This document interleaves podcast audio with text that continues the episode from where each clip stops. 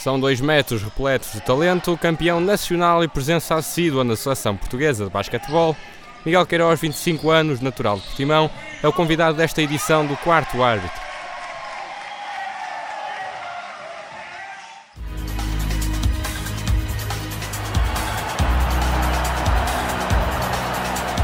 Quarto árbitro.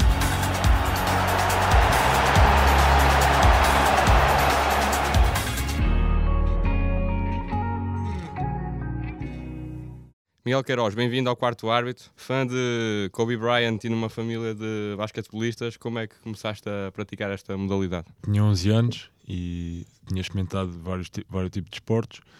Entretanto, o meu pai dizia que eu era muito grande para experimentar o basquete e foi assim que começou a minha aventura no basquete. E depois de iniciares a tua carreira em Portimão, seguiste para o Barreirense, um dos históricos do, do país nesta modalidade.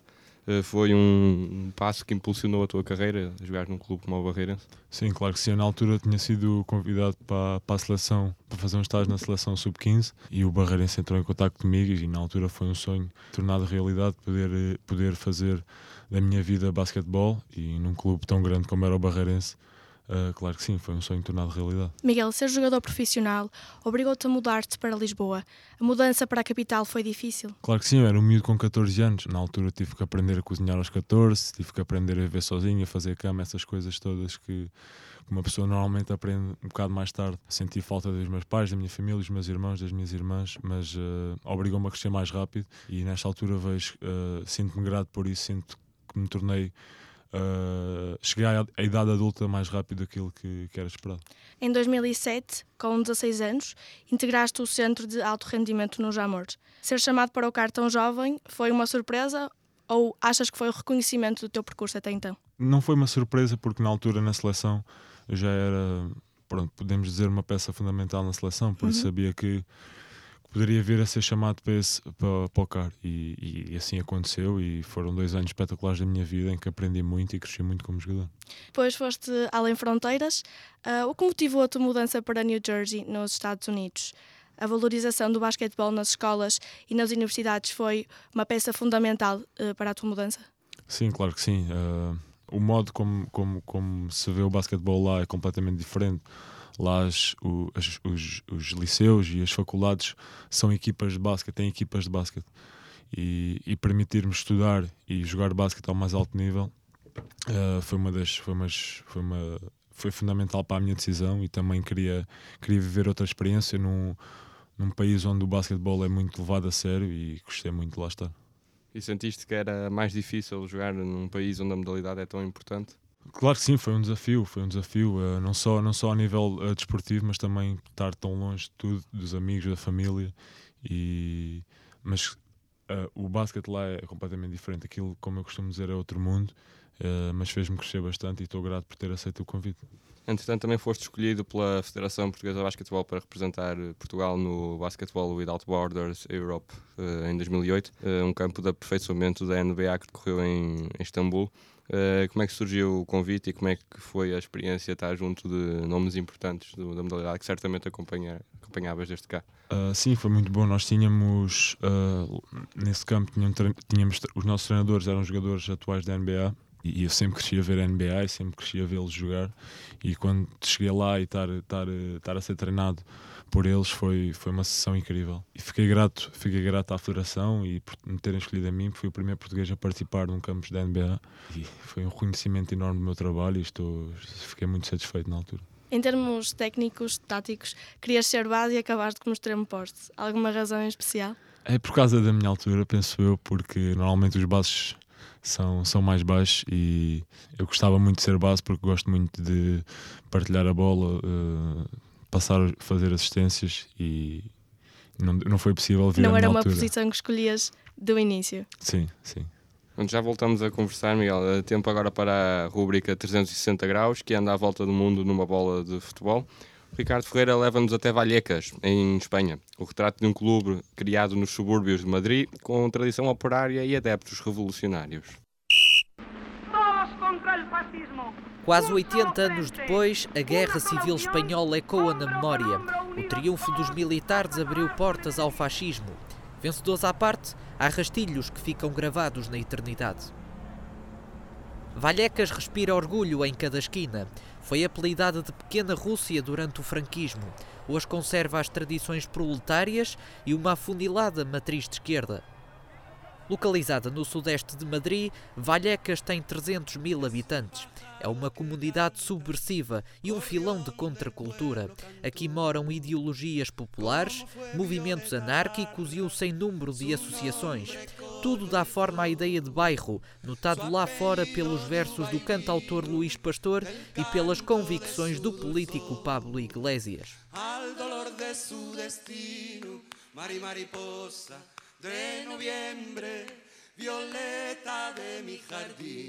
O contexto sociopolítico chega a todas as pontas e nem o futebol escapa. Na Madrid do Real e do Atlético, o Raio Valecano é um enclave quase irrisório. Os franjirrojos chegaram ao escalão maior nos anos 70 e até foram o primeiro clube espanhol a ser dirigido por uma mulher. Mas o Raio está para além do desporto. É o clube que criou equipamentos exclusivos para apoiar causas sociais, tendo ainda financiado tratamentos oncológicos de ex-jogadores. Adeptos e plantel mobilizam-se com frequência, como explica o capitão Roberto Trajorras. Uma pessoa daqui de, de Vallecas me contou o caso de Carmen. Eh...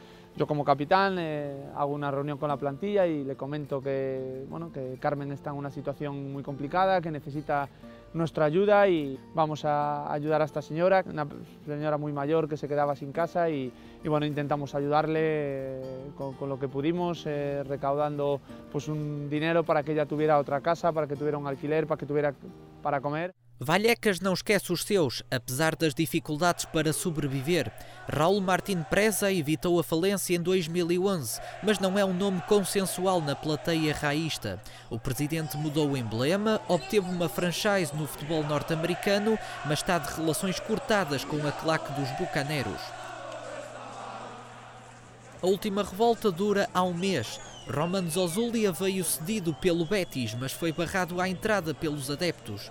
O ultranacionalismo do ucraniano jamais encaixa num bairro de tradições esquerdistas. O caso fez correr muita tinta e levou Zozulia a quebrar o silêncio.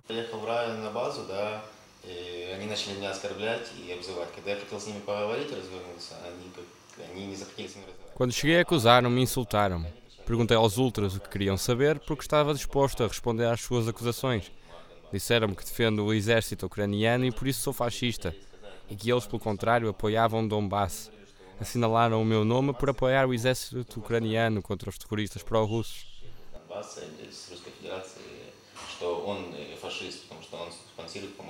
Reforço de inverno, Zozulia vinha ajudar o Raio a manter-se na segunda divisão mas falou mais alto o clamor dos ultra-antifascistas. No fundo de todo isto, lo que lo que se, al final sacamos a la luz es que hay una nefasta gestión. Ao fim e ao cabo, é mais um exemplo da nefasta gestão desportiva, institucional e social por parte do nosso presidente Raul Martín Preza. Os adeptos já estão muito cansados da sua presidência pessoal, totalmente contrária aos valores que dizem representar o clube vallecano.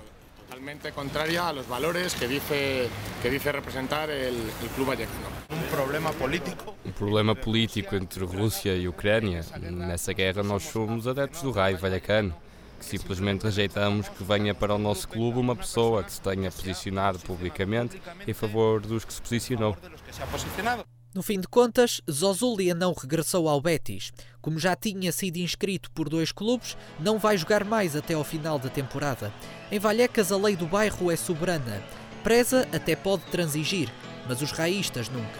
Somos los hinchas más anarquistas, los más borrachos, los más antifascistas, nuestro rayito revolucionario, todos los fachas fuera de mi barrio.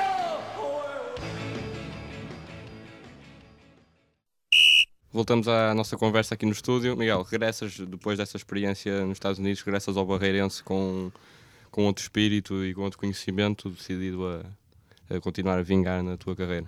Dei, dei um passo importante, foi, foi a transferência do, do Júnior para os.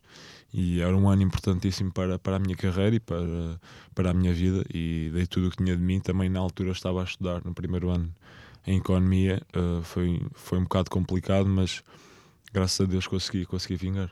Miguel, desde 2004, 2005, durante essa época que uh, as vitórias enchem o teu currículo. Um, como é crescer com o sabor da vitória? Eu sou um competidor nato e não gosto nada de perder, mas quando eu fico mesmo chateado e até pode ser com o meu irmão a jogar Playstation ou a jogar às cartas, fico mesmo chateado. E então dou sempre o máximo de mim todos os treinos, todas as oportunidades que eu tenho dentro e fora de campo para que, para que o sucesso seja, seja notório e, e venha a ser concretizado. Uh, vencer é um, é, um, é um estilo de vida que eu tenho e trabalho muito para isso. Entretanto, chegaste ao Iliabum e também Internacional Sénior. Representar a seleção nacional pela primeira vez foi difícil? Foi um peso sobre os teus ombros? Foi o único jogo que eu tive nervoso antes do jogo. Eu estava a aquecer e estava realmente nervoso.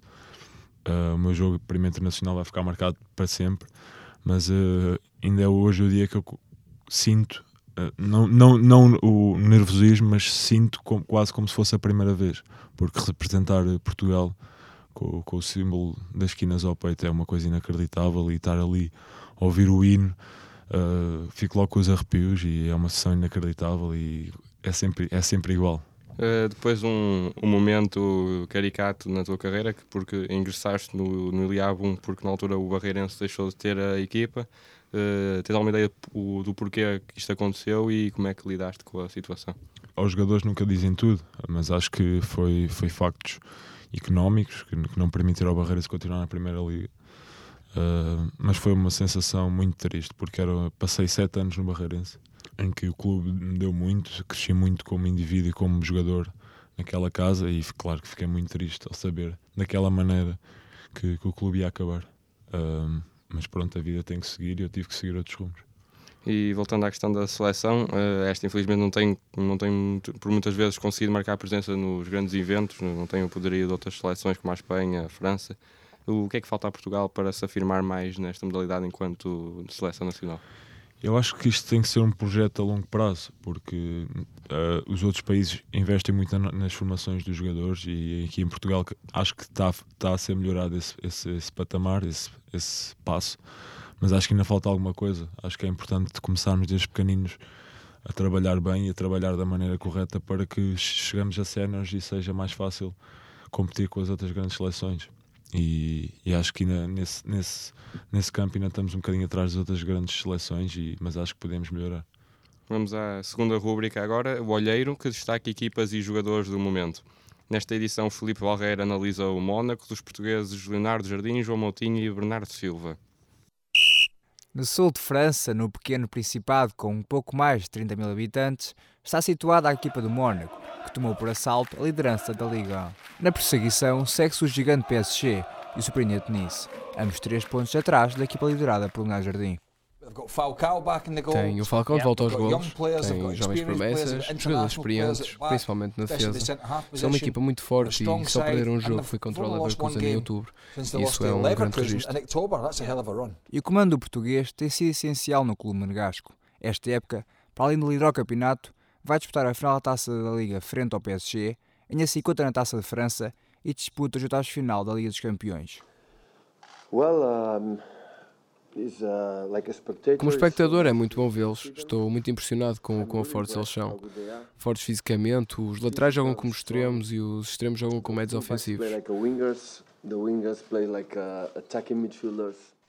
Mas a caminhada do Mónaco na Liga Milionária começou bem cedo, na terceira pré-eliminatória, onde derrotou a equipa do Shakhtar por 4-3 no agregado. Seguiu-se o Vila Real no play-off, também despachado pelo Vermelhos e Brancos por 3 a 1, no somatório dos dois jogos. Na fase de grupos, o Mónaco venceu um grupo difícil, superando o Tottenham, Leverkusen e CSKA de Moscou. A turma Linar Jardim perdeu o primeiro jogo frente ao Manchester City por 5-3, a contar para os oitavos final, que deixa esperanças para a segunda mão. Fabinho in towards Falcao and that's what he does. The poacher extraordinaire with a goal for Monaco. Respira-se um ambiente positivo no estádio Luís II e os gols não parecem faltar para animar os adeptos. 78 gols marcados em apenas 27 jogos na Liga fazem o melhor registro ofensivo da Europa. A equipa foi a primeira a alcançar os 100 gols em todas as competições e soma um impressionante registro de uma média de quase 3 gols por jogo. Bernardo Silva pour Touré, la passe est précise dans la course. Almami Touré, le centre vers Bernardo oh, Silva, au départ et à la conclusion. Leonardo Jardim conta com uma equipa extremamente jovem. Bernardo Silva, Tomás Demar, Kylian Mbappé, Bakayoko, Mendy e Fabinho são as joias da coroa do clube do Principado. Aliado à juventude, Jardim fez renascer Falcão e juntou a experiência de alguns jogadores como Glick, Subasic, Motinho e Germain, criando as condições perfeitas para o sucesso. Bernardo Silva não é a estrela da Liga. Devia ser, mas não é. As principais estrelas são jogadores como Balotelli e Di Maria, que têm 50 mil notícias sobre eles todos os dias. Não é uma estrela, mas vai ser quando sair da Liga, visto que aqui ninguém reconhece a sua capacidade. É o melhor jogador da Liga, o mais regular e o mais decisivo durante estes três anos. Um jogador excepcional que infelizmente nos vai deixar em breve. Resta saber se o Mónaco vai conseguir aguentar a pressão das competições e conquistar o Campeonato Francês, retirando o PSG do trono em que se encontra há já quatro anos. De volta à conversa em estúdio, uh, Miguel, agora mais sobre a atualidade. Uh, em 2013 chegas ao, ao, Dragon Force. Como é, que, como é que surgiu este projeto e o que é que te fez abraçá-lo? Uh, eu, eu jogava no Iliabo, recebi um telefonema do professor Montes Lopes a dizer que gostava de contar comigo uh, na equipa dele e no projeto Dragon Force. Uh, Falou-me sobre o projeto e eu fiquei logo agradado com, com, as palavras que ele me disse e com o projeto. Depois nós marcámos uma reunião, um, falámos mais um pouco, ele explicou o que queria de mim, explicou o que seria o projeto e foi uma questão de pormenor até, até aceitar e rapidamente for, chegámos a, a, um acordo. Seguindo a linha mencionada pelo José Soares, do Dragon Force, qual foi a importância de construir uma equipa com jogadores jovens e portugueses, visto que uh, já representaste no estrangeiro e aqui em Portugal, como é? Uh, eu acho que cada equipa tem, tem, tem uma base e tem que crescer por algum lado. E eu acho que nesse por aí foi fundamental esta, este projeto porque deu-nos base para poder crescer. E acho que foi notório que no ano no primeiro ano que chegamos à Liga, somos logo campeões nacionais e acho que, que o trabalho não é só desse ano, mas também da, dessa base que foi criada no projeto Dragon Force e acho que foi uma base sólida, muito bem criada, muito bem pensada e, e dá parabéns aos, aos jogadores e aos treinadores e a, to, a toda a gente que esteve envolvida porque fez um trabalho excepcional. Entretanto, tiveram a possibilidade de subir à Primeira Liga um, e optaram por jogar mais um ano na Pro Liga. Uh, o porquê disto ter acontecido? Só a direção é que saberá Uh, isso nunca nos foi. Nós não sabemos todos os pormenores. Uh, eu acho que, que, acharam que era demasiado cedo para nós chegarmos ali e, e, lutar e jogar contra, contra, contra as outras grandes equipas e contra os outros grandes jogadores. E na altura, claro que, que me custou porque achava que já estávamos preparados, mas visto agora foi, foi um passo foi um passo bem dado porque chegamos ao, no ano a seguir chegamos e fomos campeões, por isso acho que sim, acho que foi, foi uma aposta certa. É precisamente por aí que eu ia continuar a conversa, já como o Futebol Clube do Porto e não Dragon Force na primeira divisão conseguem ser campeões logo no primeiro ano após a subida, qual foi o segredo? Certamente ninguém, ninguém apostaria, eh, na altura o Benfica estava numa boa fase em apostaria, mas o Porto conseguiu eh, chegar e vencer.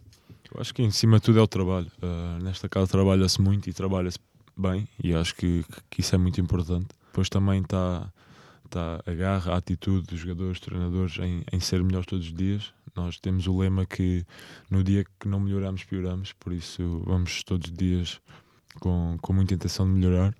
E acho que, que essa foi, foi a base do sucesso: trabalhar mais, trabalhar mais com os outros, trabalhar melhor com os outros. E foi graças a isso que chegamos ao final, somos campeões nacionais.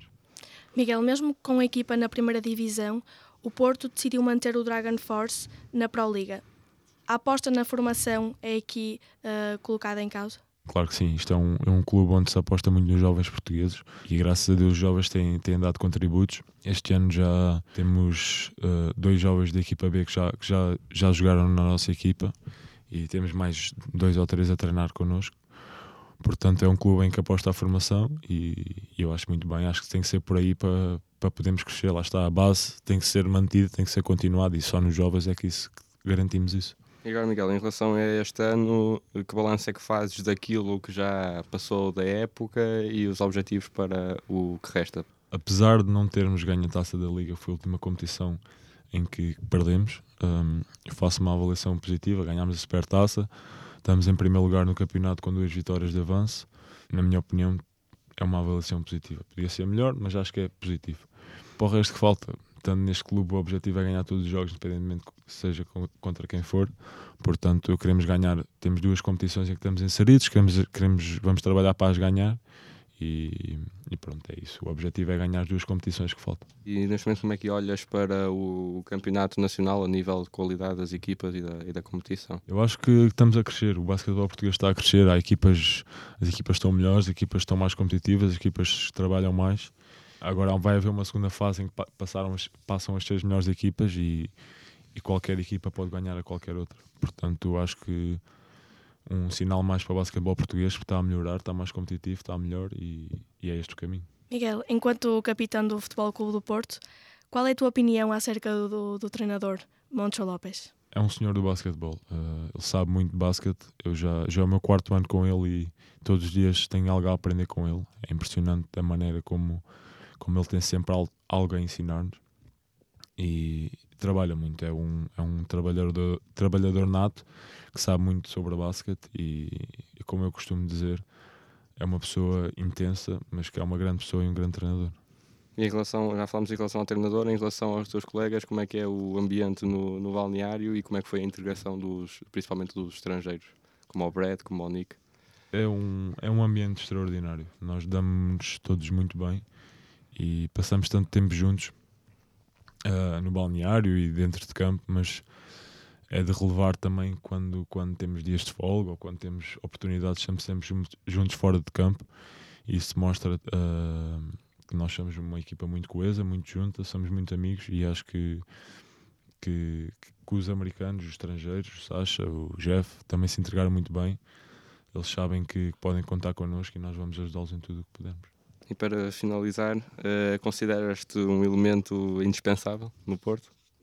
Uh, acho que sim, acho que sim. Acho que neste momento sou, sou, sou uma peça fundamental. E, mas isto não há nada garantido. Eu trabalho todos os dias para melhorar e para poder dar a este clube, a esta casa, uh, dou o melhor de mim para poder dar a eles uh, e aos adeptos tudo bom e o sucesso que eles querem. E até onde é que sonhas chegar no futuro, a nível pessoal? Uh, eu penso dia a dia, como disse antes, um, a minha pressão é, é acordar e treinar bem, treinar, treinar, dar o meu máximo de mim. Uh, tenho mais dois anos de contrato, por isso espero no mínimo ficar aqui mais dois anos, mas também se me dissesses faz a tua carreira no Futebol Clube do Porto até ao fim, eu assinava já por baixo. Portanto, mas também me dissesse se tivesse uma oportunidade para ir para fora, para um grande clube, ias se calhar também assinava por baixo. Por isso não sei, uh, trabalho dia a dia e, para ser melhor. Portanto, o futuro dirá. Obrigado, Miguel. Uh, antes de fecharmos o programa, vamos à última rúbrica, o mês à lupa. José Correia, o que é que os nossos ouvintes não podem de todo perder neste mês de março? Ora, o meu primeiro destaque vai para o dia 1 de março. Uh, vai realizar-se o jogo entre o Benfica e o Sporting, em handball a contar para a 24 jornada do campeonato. José, antes de, de, avançarmos, acho que é importante analisarmos o momento que cada uma das equipas atravessa. Sim, uh, neste, uh, para o campeonato em específico, o Sporting ocupa o segundo lugar, ao passo que o Benfica está no terceiro posto. Um derby como estão os níveis de motivação uh, das equipas de Lisboa? Uh, nestes jogos as, as motivação, a motivação é sempre altíssima, mas ao passo que os Leões tiveram uma derrota uh, no início deste mês, de fevereiro, contra o líder do campeonato, o Porto, já o Benfica apresenta um registro mais favorável, contabilizando três vitórias consecutivas. Logo respondendo à tua pergunta, diria que o nível de confiança da equipa do Benfica, neste caso, é maior neste momento, mas apresentando os momentos de cada uma das equipas atravessa, Resta agora esperar para ver a bola rolar de mão para mão. Exato. O próximo destaque vai para o jogo de Turim, dia 14 de março, que vai ocupar, uh, que vai, neste caso, opor uh, o Porto à Juventus num jogo a contar para a segunda mão dos oitavos de final da Liga dos Campeões. Um jogo que aconteceu há pouco tempo e é bom recordar que os Dragões perderam em casa por 2-0 na primeira mão. Sim, falas desse jogo em específico. Acho que a equipa a eliminatória dos Azuis e Brancos ficou condicionada a partir do momento do Alex Teles é expulso logo aos 27 minutos. Condicionou imensa partida. Mas falemos do jogo da segunda mão. Uh, Parece-te que, vai, uh, que o Porto vai conseguir passar a eliminatória uh, numa tarefa não tão difícil em campo ou, ou nem por isso? Uh, na minha opinião, acho que a tarefa uh, é realmente difícil, uh, olhando principalmente às, às estatísticas do passado. Refira-se que nós, nas 42 ocasiões em que a equipa italiana venceu fora na primeira mão, nunca foi eliminada em casa na segunda eliminatória. A juntar este dado, acrescenta-se o facto de nunca uma equipa ter conseguido recuperar uma desvantagem de 2-0, ou neste caso, dois golos sem resposta em casa, em jogos a contar para a Liga dos Campeões. Porto e Sporting, a 18 de março, no Hockey Patins, é o terceiro destaque do mês à lupa. O jogo vai ter lugar no Dragão Caixa, em jogo a contar para os 16 avos da Taça de Portugal. A duas mãos da final, penso que é importante avaliarmos o histórico de ambas as equipas na competição, concordas? Concordo, uh, os azuis e brancos já nem sequer chegam à final há nove anos, ao passo que os leões, apesar de terem chegado à final no ano passado, uh, também já não ganham o torneio há dois anos. José, temos favoritos para este jogo? Costuma-se dizer para estes jogos não, não, nunca há favoritos. Uh, mas deixa-me dizer-te que, que, o Porto, atendendo às, às, circunstâncias, tem mais razões para pensar positivo. Em primeiro lugar, porque, conta, porque joga em casa, logo à partida conta com, com a massa adepta não é? e o clima torna-se sempre mais favorável. Em segundo lugar, porque o Porto está à frente do campeonato. São, são, um, são competições distintas, não é? Mas, mas o facto de, do Porto estar em segundo, o Sporting estar em quarto lugar atrás do Oliveirense, uh, é sempre, dá, dá sempre uma motivação extra. Uh, mas agora resta esperar para perceber se vão ou não existir surpresas. Esperemos. Exatamente. Obrigado, José Correia. Obrigado pelas sugestões. Antes de finalizarmos, Miguel Queiroz, foi um prazer eh, receber-te aqui no quarto árbitro. Em nome de toda a equipa, desejamos-te as maiores felicidades. Obrigado à Inês Pereira, comentadora residente, e obrigado ao Fábio Gomes, que esteve nos cuidados técnicos. É o ponto final em mais uma edição do Quarto Árbitro. Acompanha-nos em jornalismo.net ou na Engenharia Rádio e não fiques em fora do jogo. Obrigado.